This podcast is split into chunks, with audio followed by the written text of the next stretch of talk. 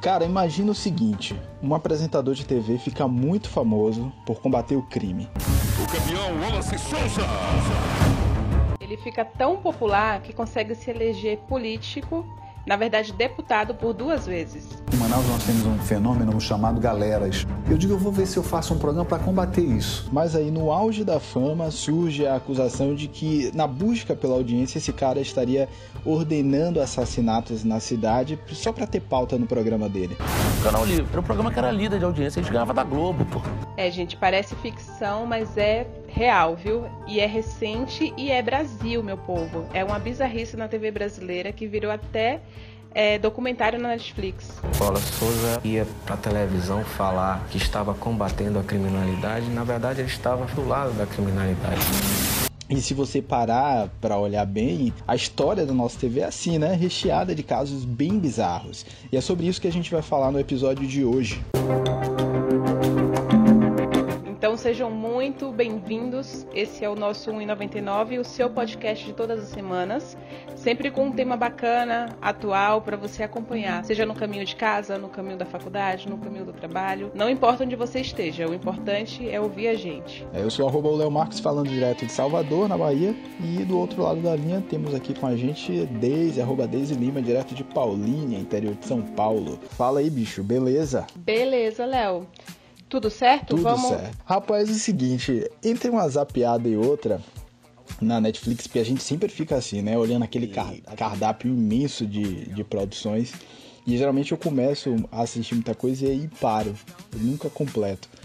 É, tô sempre em busca de coisa nova para assistir. E nessa busca eu encontrei uma coisa chamada Bandidos na TV. É uma série nacional. É uma série documental que ela pode ser resumida basicamente com uma palavra, na minha opinião: dúvida. Dúvida, dúvida e dúvida. É, é uma série dividida em sete capítulos, se não me engano, seis ou sete capítulos, e conta a história do apresentador Wallace Souza, que foi acusado de encomendar as mortes que ele noticiava no programa, no seu programa de TV, que era o Canal Livre, é, lá na década de 90. O programa durou da década de 90 até os anos 2000, mais ou menos ali. E aí o documentário, ele reúne todas aquelas pessoas, né, personagens re reais que contribuíram para colocar em xeque a credibilidade do programa, a credibilidade do apresentador. O programa, o Canal Livre, era exibido na TV Rio Negro, que hoje é a, é a Band Amazonas. E aí no primeiro capítulo, a série ela se dedica a mostrar é, é, a imagem que a população tinha desse Wallace. Ele era um ex-policial, né? um ex-militar, e iniciou é, na TV lá na, na década de 90 no meado da, da, década de 90, na verdade. O programa dele, o Canal Livre, misturava humor, aquela, aquele humor bem estilo ratinho, reportagens sobre casos de violência e muita prestação de serviço para a comunidade mais carente. É uma fórmula que a gente já conhece, né? Que tem em todos os estados do Brasil, seja na forma do balanço geral, Brasil Urgente. É, a gente já conhece muito bem é, é, essa fórmula. E o sucesso desse cara foi tão grande, foi tão expressivo, que levou ele a entrar na vida política.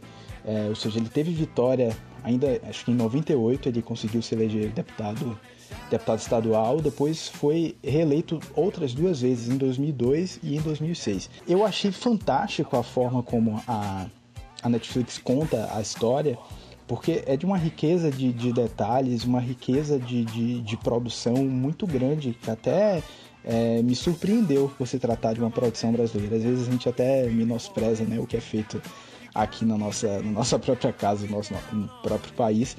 Mas me chamou muita atenção, porque a história é instigante, a qualidade técnica é muito boa, e aí é, eu resolvi indicar para a Daisy. Você viu até onde, mais ou menos? Eu assisti os dois primeiros episódios. E de cara, isso que você tá falando da narrativa, é muito legal o modo como eles contam a história. Engraçado que eu comecei a ver, e aí eu falei, nossa, é só mais um programa, né? Tem, é, o programa dele tem um pouco de pegada sensacionalista. E eu fiquei me perguntando o que é que Léo quer que eu veja aqui. Aí continuei vendo, né? E de repente a história foi desenrolando, desenrolando e foi ficando interessante. E quando chega assim no ápice, né, da, da história, porque na verdade o que é que acontece? Ele, ele vai contando de uma maneira é, até onde eu parei, a gente não consegue dizer se ele tá dizendo que o cara é culpado Exato, ou que o cara é inocente. Então você fica, caramba, ele é culpado ou inocente, eu vou ter que ver o próximo. E assim vai. Inclusive, eu vai tô te muito curiosa prendendo, né? terminar. Aham. Eu, não, eu também ainda não terminei, mas eh, já fica a dica aí pra você que tá ouvindo a gente. É, pode assistir porque vale muito a pena. E sabe o que é que me chamou muita atenção, velho? É, Eu não sabia desse caso, da existência desse caso. Velho, é aqui, é o caso é, é brasileiro ali no, no, no Amazonas. E não é, não faz tanto tempo que isso aconteceu, eu não sabia que foi um caso de tamanha repercussão. Né, envolvendo um cara tão, tão poderoso assim localmente. Juro pra você que nunca tinha ouvido falar nesse caso. Então, é, eu, eu pensei a mesma coisa, porque assim, foi uma repercussão, talvez por ter sido muito regionalizado, né? É, nacionalmente deve ter dado algum, alguma pincelada assim nos noticiários, mas localmente deve ter sido uma loucura aquilo lá. É, mas imagine, se um caso desse acontecesse em São Paulo, no Rio de Janeiro, seria um assunto nacional, não seria um Sim. assunto regional. Acho que Sim. é pelo fato de ter sido o Amazonas. Brasil, um país continental, às vezes a gente é, tem a impressão de que são países São dentro países, do país. exatamente. é uma loucura Bahia é meu isso. mundo, né? Não é à toa que a Nossa, gente usa essa expressão. Demais, demais.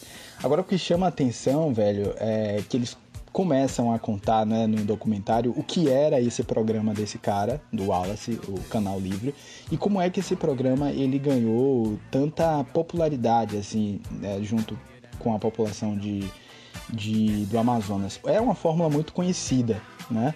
Mas nesse aspecto, quando eles abordavam a questão do crime e o Wallace batia muito, tinha essa posição muito aguerrida de combate, de combate ao crime, de combate à violência, o que chamava atenção, pelo que o documentário mostra, é que a equipe de reportagem do Wallace estava sempre, eh, chegava sempre primeiro eh, nos, nos, nos assassinatos. O corpo ainda estava ali quente, né? O cadáver, o, o defunto ainda estava quente, mas a equipe de Wallace estava lá primeiro. Eles sempre conseguiam eh, dar esse furo. E eram umas imagens bem pesadas. Porque eles mostravam mesmo sangue, é, alguém morreu queimado, ele mostrava lá o corpo queimado.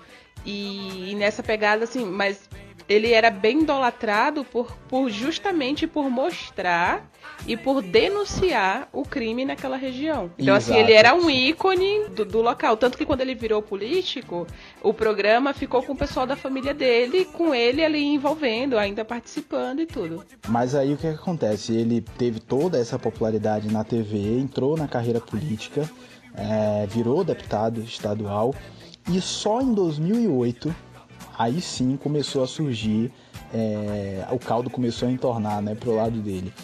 Eh, rolou uma prisão de um, de um ex-policial, é, Morsi, se não me engano, é, apelidado de Moa. E aí, é, esse cara relatou para a polícia da existência de uma organização criminosa que era chefiada por quem? Por quem? Por quem? Cara, Por o Wallace, por o Wallace, justamente. O apresentador de TV que era o, o, o, o, paladino da, da moral, né? Da, dos bons costumes e tal. Seria o chefe de uma organização criminosa que, que imagine isso, que mandava Imaginem esse matar cenário. e mandava matar para ter pauta por causa de audiência, para ter ali conteúdo, para ter o que mostrar. Gente, vocês ouviram É. isso? Mandava matar pra ter audiência. Eu fiquei em choque. Vocês não têm noção.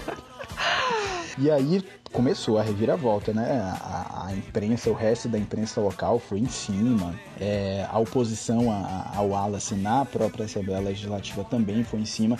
Ele acabou tendo o, o mandato dele cassado. Galera, relaxa que isso não é, não chega a ser spoiler, porque é baseado em fatos, então tá, tá tudo aí.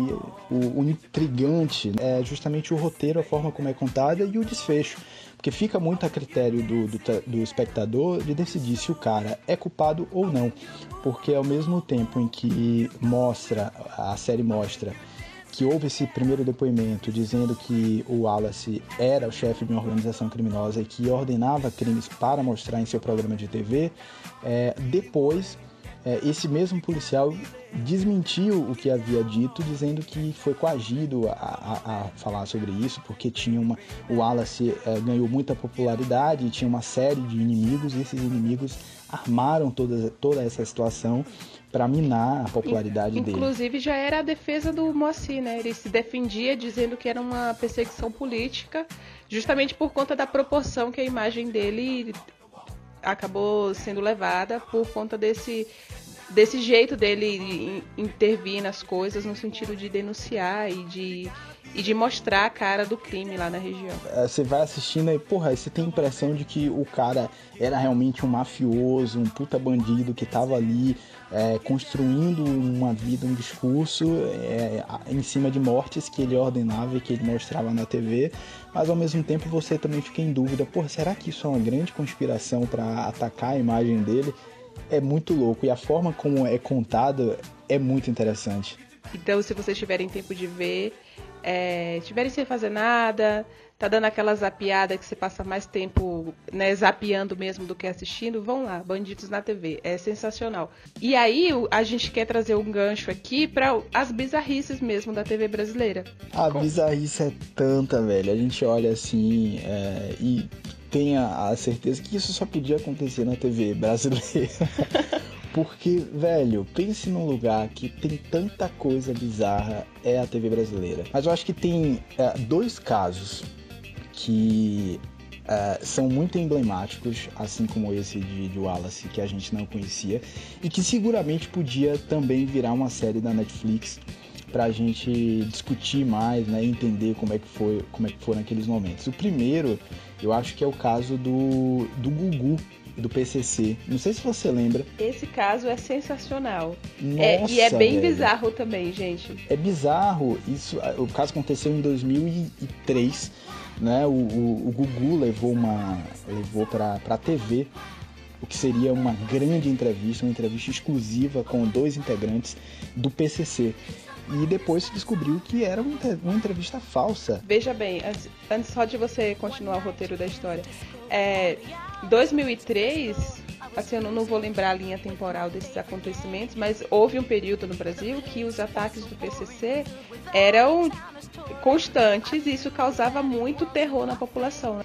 Demais. E aí, em um desses momentos de tensão, todo mundo estava muito preocupado com o que o PCC fazia e não fazia, vem o Gugu e faz isso. O PCC, ele começou a ganhar, a tomar a proporção é, nacional, acho que em 2002, e aí começaram a, a, começou a primeira onda de ataque, depois teve uma onda de ataque muito mais forte, mais violenta, com mais mortes, que foi em 2006.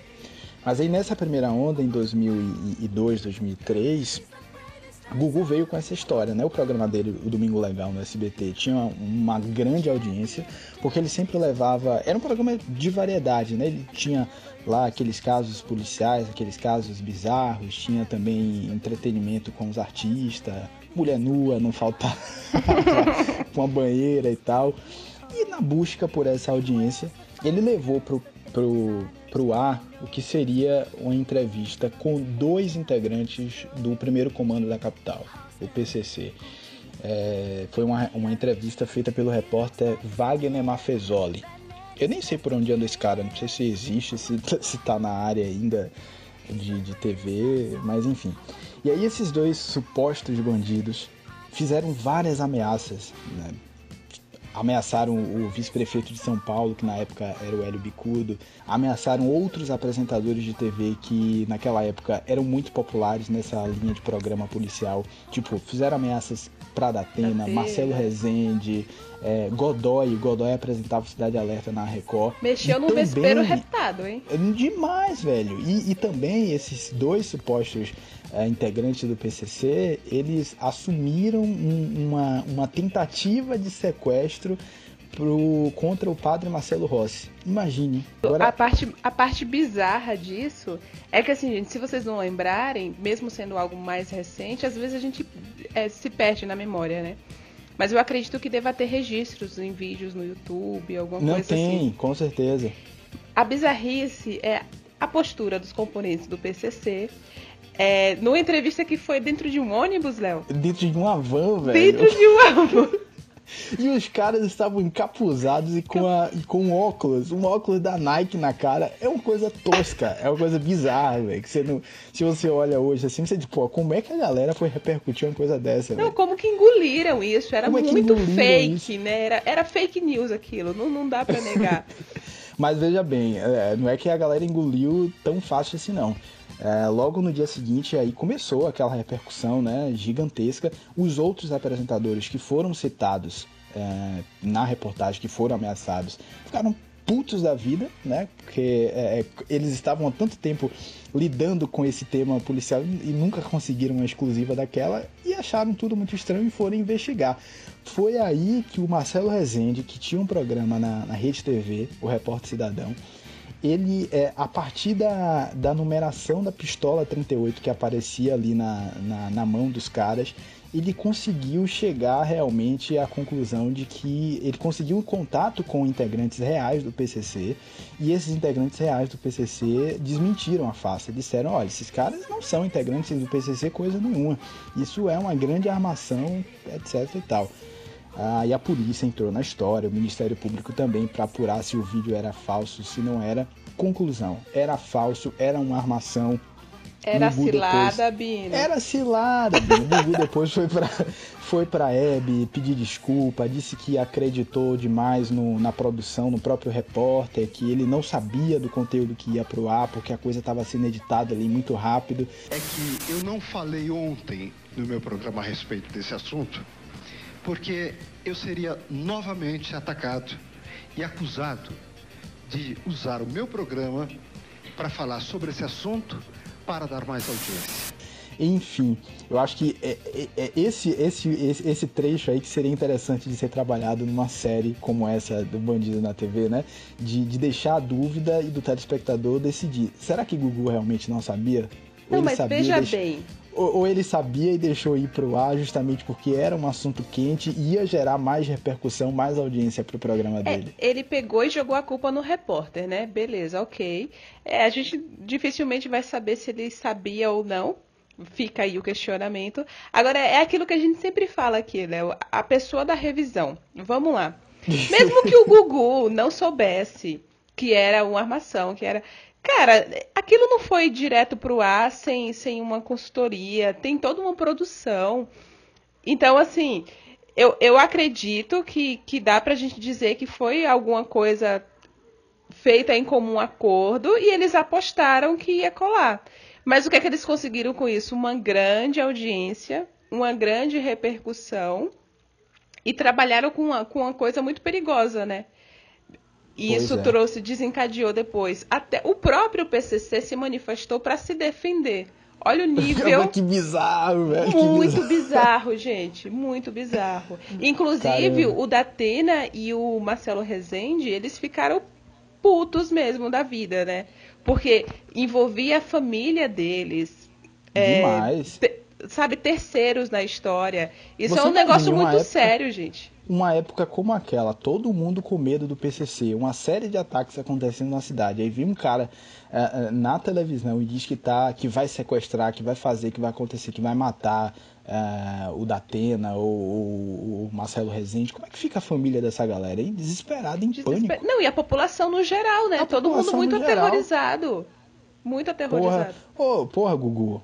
Pelo amor de Deus, velho. Cadê o, cadê o Ô, Gugu. Não, mas e o mais engraçado é que o Gugu tá aí entre nós, né? É um negócio que, assim, É, aconteceu, bizarro, sério, é, implicações policiais, legais, enfim. E assim, E ele eu tá acho. aí de boa, né? E ele tá aí de... Não, e eu acho que não ficou muito tempo. Nem aconteceu de sair do ar o programa, se lembra? Alguma coisa assim? Saiu, saiu do ar, acho que o programa ficou dois domingos fora do ar, porque Dois ah, o. Ministério Público. É, o Ministério Público pediu, a justiça aceitou, e aí o programa fo- foi tirado do ar.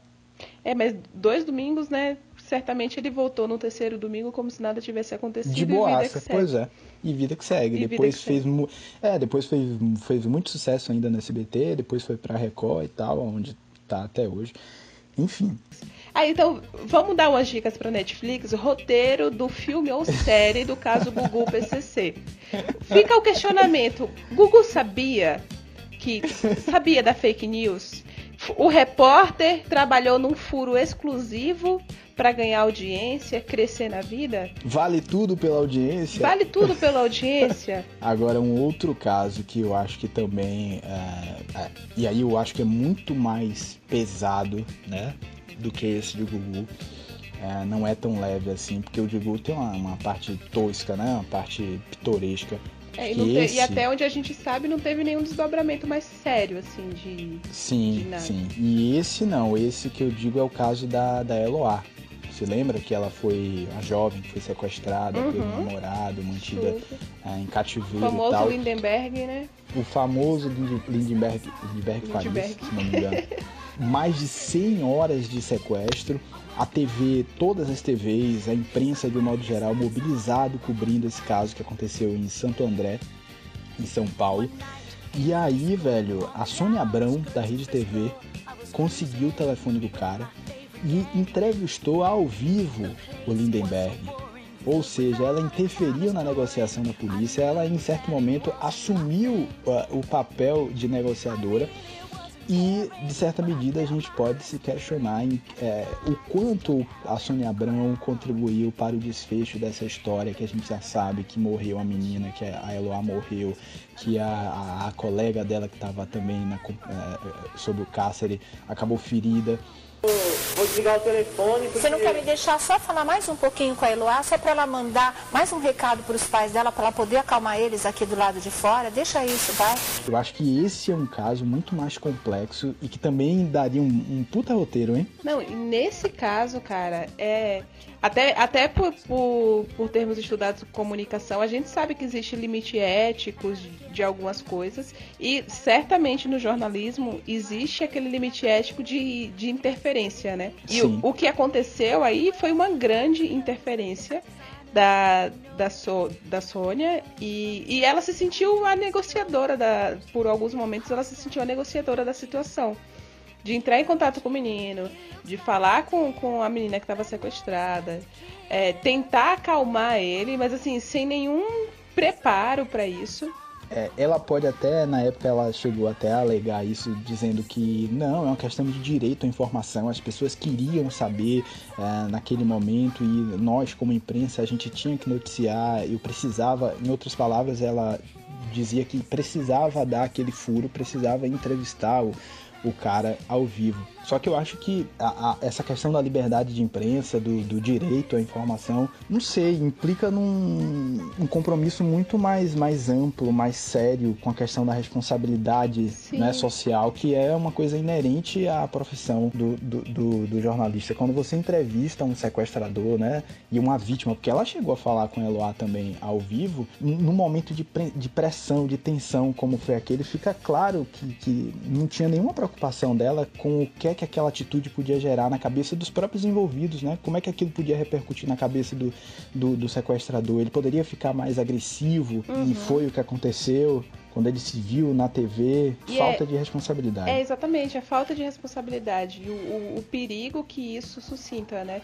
E assim, para além, a gente está falando da, da, da Sônia Abrão, que realmente interferiu diretamente, mas esse caso, como eu estava falando, teve uma repercussão grande e, e foi assim, foi, foi um cerco muito fechado de, de jornalistas em cima ali, que assim, eu acho que em algum momento acaba interferindo indiretamente, não diretamente como a Sônia fez, mas indiretamente no sentido de é, é, tanta pressão, tanta transmissão, todo mundo ao vivo querendo saber, vai rolar uma pressão no sequestrador, que está lá, né, decidindo o que fazer, sabe-se lá o que passa na cabeça de uma pessoa dessa, e até o modo como a polícia reage, né? Ela está sendo assistida, é, as pessoas estão esperando dela uma atitude que seja assertiva e que dê um fechamento àquela situação.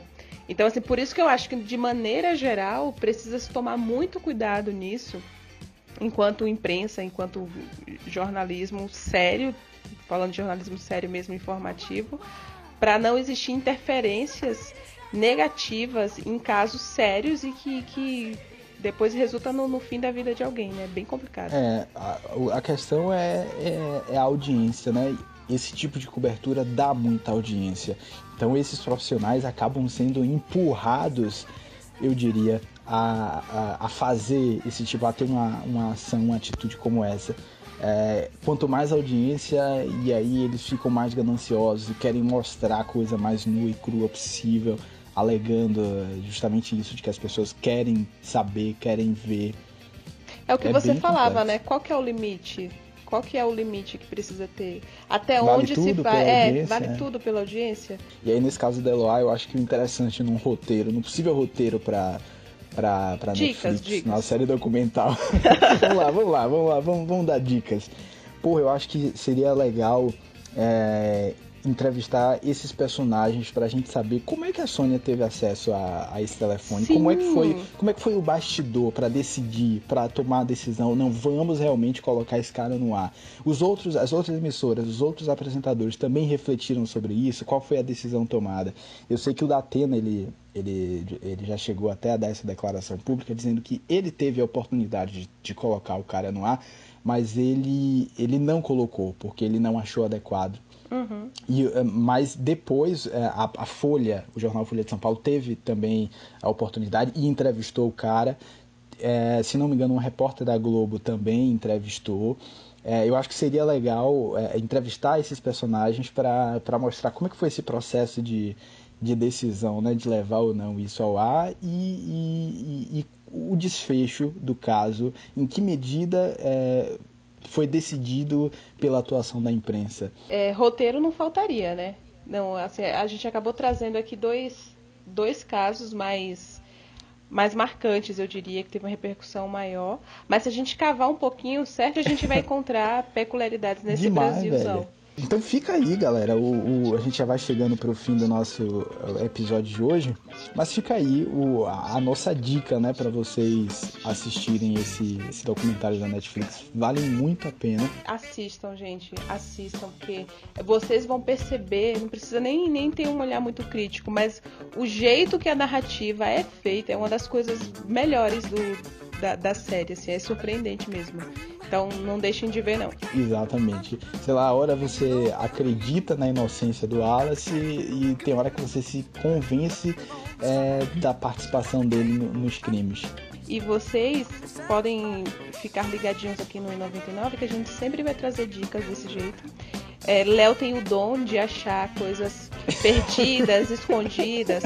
Assim como ele tem o dom, gente, acredito que vocês possam ter percebido nesse programa, o menino é um almanaque. Volta e meia ele vem me contar coisas que eu pergunto quantos anos você tem, porque eu não sei de onde ele tira esse tipo de informação.